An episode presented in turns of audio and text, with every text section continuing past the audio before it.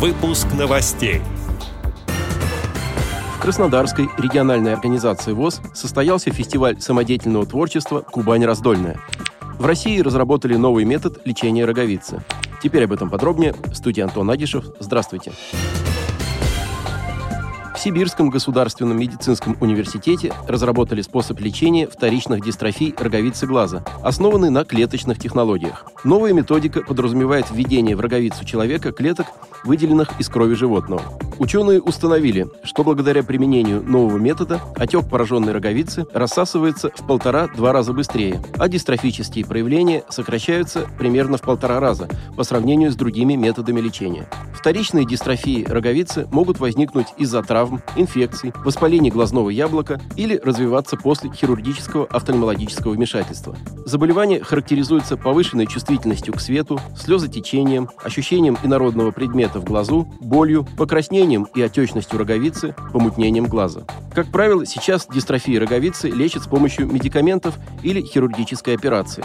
Во время операционного вмешательства врач удаляет поврежденные участки роговой оболочки глазного яблока пациента, а затем устанавливает на обработанные места донорский или искусственный материал. При поверхностных повреждениях роговицы для лечения также могут использовать лазер.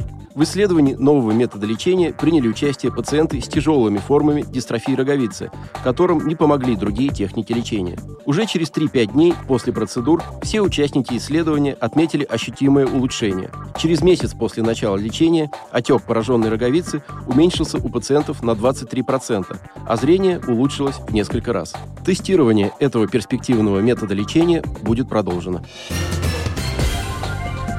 Краснодарской региональной организации ВОЗ ежегодно проходит краевой смотр художественной самодеятельности, направленный на сохранение имеющегося потенциала талантов и выявление новых имен. В конце октября этого года состоялся очередной краевой фестиваль самодеятельного творчества инвалидов по зрению «Кубань раздольная», прошедший в Краснодарском доме культуры ВОЗ. Свои таланты продемонстрировали 150 участников из 18 муниципальных образований Краснодарского края и местных организаций ВОЗ. Они приняли участие в творческих состязаниях соревнованиях за призовые места в номинациях «Индивидуальное исполнение», «Вокальный ансамбль» и «Хоровой коллектив». Компетентное жюри отметило, что уровень творческих способностей и подготовленности коллективов, регулярно участвующих в конкурсе, заметно вырос. Выступления отличались артистизмом и высоким уровнем сценической культуры, колоритом и разнообразием сценических образов и костюмов. Также было отмечено обновление творческих коллективов, привлечение в них представителей молодого поколения. Ежегодно все местные организации Краснодарской «Эровоз»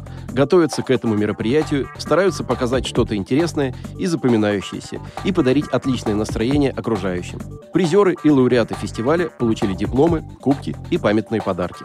Отдел новостей «Радиовоз» приглашает к сотрудничеству региональной организации. Наш адрес – новости собака радиовоз.ру. О новостях вам рассказал Антон Агишев. До встречи на «Радиовоз».